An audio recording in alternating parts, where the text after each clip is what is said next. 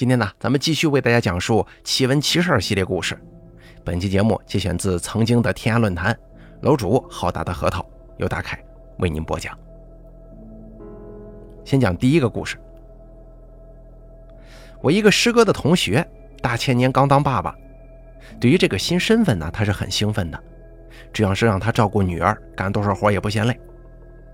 可是有一段时间，他女儿让他很是忧心。那个时候，女儿快两岁了，还不会说话呢，连爸爸妈妈都不会叫。他各处找人，也曾经让我师哥帮忙去找医院诊治。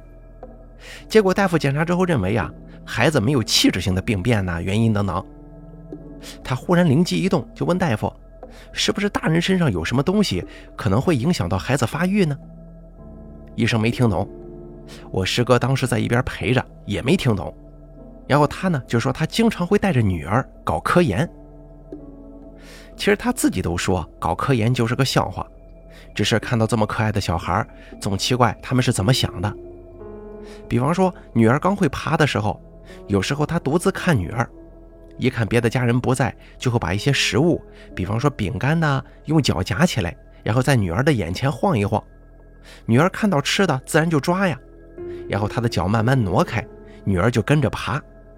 直到他的脚伸展到极限，然后呢，他才会用手拿下来，让女儿舔一下作为奖励，然后再自己吃掉。其实他用脚夹过不少东西了，各种食物都有，比方说切块的苹果呀，等等等等的。他就想知道，最终又不给你吃，什么时候你才能不跟着去抓呢？结果，直到女儿爬得飞快，他刚一伸腿，女儿就能抢到食物的时候，女儿也没有放弃去抓。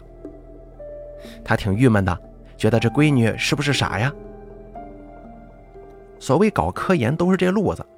现在想起来，他想是不是自己脚上有什么细菌，把女儿给毒傻了呀？大夫很是无奈，跟他说不可能。他又提出其他搞科研的方法，虽然都有点二啊，却不会伤害到孩子，他还是有分寸的。所以大夫也都跟他说：“哎，不可能的。”这位大哥收入不错呀。各种比较顶级的医疗资源都看过了，没办法，在他想继续找医疗手段的时候，他老婆请来一个人。从一开始，他老婆跟他走的就不是一个路子，或者说夫妻分工不同吧。他去找医疗，而他老婆找的呢都是超自然方面的人士。这不，这天请来的这个也是。以前呢也请过这方面的人士来看过，可是钱也花了，没啥效果。不过病急乱投医嘛。请来的人，他们还是信的。请来的这个人看过之后啊，很确定的说，这是大哥祖上的问题，不是祖上缺德，是这大哥惹到祖上了，所以孩子才不会说话的。那怎么办呢？这个人现在也没法确定具体问题，所以说要去大哥老家看风水，而且保证解决了问题，该给多少钱就给多少钱，解决不了，连他去他老家的车票钱都是自费。当然了，你不能让人家掏车票钱呢。大哥在一个周末开车带他们去了。当时那场面浩浩荡荡啊，大哥一家三口加上他父母、岳父、岳母以及这位请来的师傅，两辆车塞的是满满的。路途倒是不远，两个来小时就到。进了村都没去亲戚家，直接杀去先看风水。可师傅看着看着就流了汗了，表情很是凝重。大家很害怕，不知道这出了多大的问题呀。最后还是大哥的父亲忍不住问：“师傅，您看出哪里有问题没有啊？”师傅说：“我看不出来，你家这风水挺好的，不应该呀。”这个时候，就村里的亲戚听说他们回来了，就赶过来问：“哎，你们既然回来了，怎么不回家呀？”于是只好先回家去。到了亲戚家坐下，大哥的父亲把事情一说。亲戚们说：“要是祖先怪罪，不如去祠堂拜一拜吧。”一听这话，大师一下子就站起来了：“哟，你们家还有祠堂呢？那得赶快去，说不定问题就出在那儿。”这祠堂是九十年代新修缮的，到那之后，师傅是各种看各种算，这村里的亲族们也都过来看热闹。没过一会儿，这师傅就算出来了。师傅跟大哥说。你在祠堂里放了不该放的东西，你自己取出来就没事了。大哥表示很冤枉啊，说不可能。你说我偷东西还算有个理由，这我自己放什么东西进去？怎么可能啊？再说了，我这一年才回来一趟啊。但是这么一说，亲族们不答应了。祠堂是大家的，你偷着往里放东西，万一对宗族不好呢？大哥急得流汗了，一个劲儿解释我没有。但大师一口咬定，问题就是我说的那样。人有时候一着急，这脑子反而更清醒了。大哥忽然想起，哎，自己还真就在祠堂放过一个东西呢，是啥呀？当年他生了闺女之后啊，要来祠堂跟祖先说一声。他们那儿有个风俗，男子进祠堂，女子不进。假设我有三儿三女，那么在我爷爷的牌位下就会写上核桃长子叫什么，次子叫什么，三子叫什么，而且这三个孩子的资料还都挺详细。哪天我死了，就会在我的牌位下面留出三个位置给他们。但是那三个女儿就没有，只会写上核桃有三女，在祠堂中他们的信息为此而已。大哥觉得吧，这样做对自己女儿不公平啊！自己女儿就不是宝了吗？于是他竟然偷偷地写下了女儿的资料，包括名字呀、生辰八字啊等等等等，连出生体重都有。一个小小的纸条，偷偷地放在自己爷爷牌位下面了。他过去取了出来之后，师傅就说：“行了，你拿出来就没事了。”当时村里有些老人就不高兴了，说他这么做是坏了规矩。但是大部分人都表示理解。他是爱女心切呀，取出来也就得了。大哥认为祖先不给面子，怎么放个闺女的纸条都不行啊？尤其是自己的爷爷，以前那么疼自己，现在对重孙女竟然如此不友好。师傅说：“哎呦，不是那回事儿，不是祖先们让你孩子不会说话的。说祠堂这地方啊，都有小仙野鬼围绕，除非特别厉害的死者，否则这些小仙野鬼按规矩办事儿，祖先也是没法阻挠的。”总之，问题是出在你身上，咱就别管问题出在谁身上吧。回去之后，这孩子慢慢的就会说话了。到了三岁多，跟别的小朋友语言水平就差不多了。当然，没事的时候，这位大哥还是会带他搞科研。咱们接着再说下一个故事啊。这是我一个朋友说的，他朋友同学的故事。这位同学大学谈恋爱。从大一谈到大四，这是他的初恋。上学的时候不敢跟家里说呀，毕业了决定跟家里说，并且准备结婚。他父母在老家也是个省会城市，交通很方便。他没敢带着女朋友回去，自己先去探探口风。结果回家这么一说，父母很高兴啊，同时也想见见这个女孩。这哥们说刚工作忙着呢，等国庆带回来。他爸爸是个急性子，就说：“哎。”要不我们跟着你去看看得了。他妈说等国庆吧。为啥他妈有这个意见呢？因为他妈妈想让这哥们的干爷爷也看看女孩。干爷爷是这同学爸爸的干爹，当时八十多了。这同学亲爷爷当年救过他的命，所以认了个干亲。从小干爷爷对这个同学就特别好，但是这同学呢特别怕他，因为他家常年阴森森的，老头也从来不苟言笑。所以他能不去见就不去见，让干爷爷看不止敬老的意思。干爷爷的本职工作是相面的。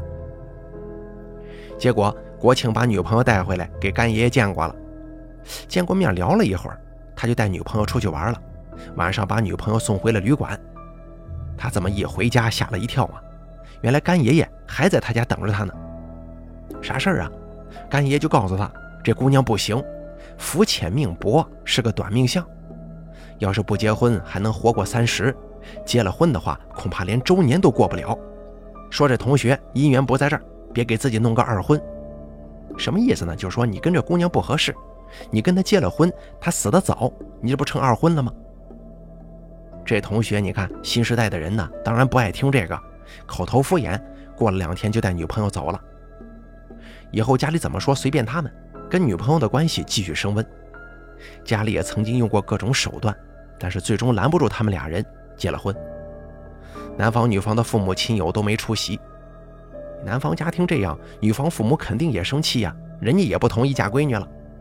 但是人家小两口感情特别好，办了结婚证，请朋友们吃顿饭，也没啥仪式，这就算结婚了。因为婚礼上都是朋友们，所以这哥们还真喝了点酒，当然不多啊。晚上回去之后一高兴啊，你看这小两口又叫了几个菜，开始喝上了。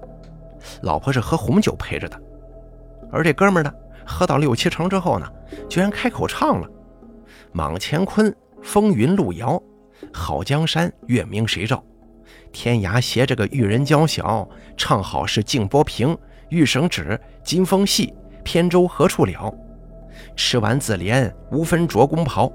琼楼玉宇，一半雨潇潇。落踏江湖，着个青衫小。灯残酒醒，只有浓香靠。博得个白发红颜，一曲琵琶泪万条。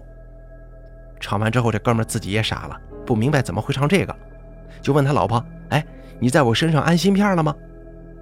他老婆也奇怪呀，就说：“你还会唱戏呢？”当然不是唱戏，这哥们记得这是小时候看过的一本书上写的，啥书他忘了。第二天早上，这哥们醒得早，想去给老婆做早餐。回头一看，老婆一身大汗呢，皱着眉头。他把老婆摇醒，老婆醒过来就抱着他说：“亲爱的，我见鬼了。”咋回事呢？老婆说自己其实一夜没睡，昨天关上灯，刚闭上眼就听到大门响，好像门开了。她想推丈夫，可是自己根本就动不了。然后就看到好多人影啊，慢慢的从大门走进客厅。从客厅走进卧室，从卧室的门走到床边。这会儿能看清了，是十几个鬼。为啥说是鬼呢？因为这些人都肢体不全，有半拉脑袋的，还有开膛破腹的，反正没一个正常的，男女老少都有，一共得有十几个。走到床边都面无表情的看他。他当然吓得要死啊，可是根本动不了，想闭上眼睛不去看这个都做不到。我朋友的同学就说。哎呀，你肯定是做噩梦了。第一，咱家的格局根本不可能从卧室看到大门。第二，早上起床的时候，我明明看到你的眼睛是闭着的，你一定是做噩梦了。他老婆不信呢，但是以后也没事没再梦到过，觉得可能真的只是个噩梦而已。婚后不到半年，某天他老婆早起又很惊慌，说我又梦到那些鬼了。这哥们就说，你可能是最近工作紧张。说完起床，俩人就吃饭了，一起出门上班。他们租的房子一共七层，住五楼。一起往下走的时候啊，走着走着被人叫住了。谁呀？四楼的一个老太太。也没什么大事儿。这个小区呢没有固定停车位，这哥们每天回来的早，都把车停楼下。老太太说今天要来个亲戚，请这哥们停车的时候啊稍微靠墙近一点这样他亲戚的车也能停下，吃顿饭就走。这都是邻居嘛，有点要求，哥们儿当然同意了。老太太走得很慢，他跟老太太说话，出于礼貌也是慢慢的走，一边走这么一边说的。而这样呢，他老婆就在他前头走，当然也没能走多快呀。走到三楼的时候，他老婆忽然腿一软，整个人从楼梯上滚下去了。这哥们儿赶紧过去扶，他虽然担心，却觉得没啥大事儿。年轻人摔一跤，能有个啥事儿啊？结果这一扶之下，竟然没扶起来，最后送到医院，抢救都没抢救过来呀。再给大家讲下一个故事。我一个朋友同事的同学姓田，去年带儿子去医院看病，回来之后啊，就把老婆教育了一顿。为什么呢？病是很普通的发烧，可是医生说他儿子太胖了，如果不注意，现在少儿肥胖引发的疾病有很多。而儿子之所以肥胖，都是因为他老婆的原因。田哥跟老婆都是正常体型，没有肥胖基因。小孩吃饭能吃多少啊？哎，主要是他那个老婆没事就喂他零食，打小就这样。一说是医生说的，他老婆也挺重视。可是过了几天，田哥一看，不行啊，老婆干扰挺严重。怎么呢？比如孩子吃零食吃习惯了，你不给他吃，他就要啊；你不给他就哭。田哥倒无所谓，那哭就哭去呗。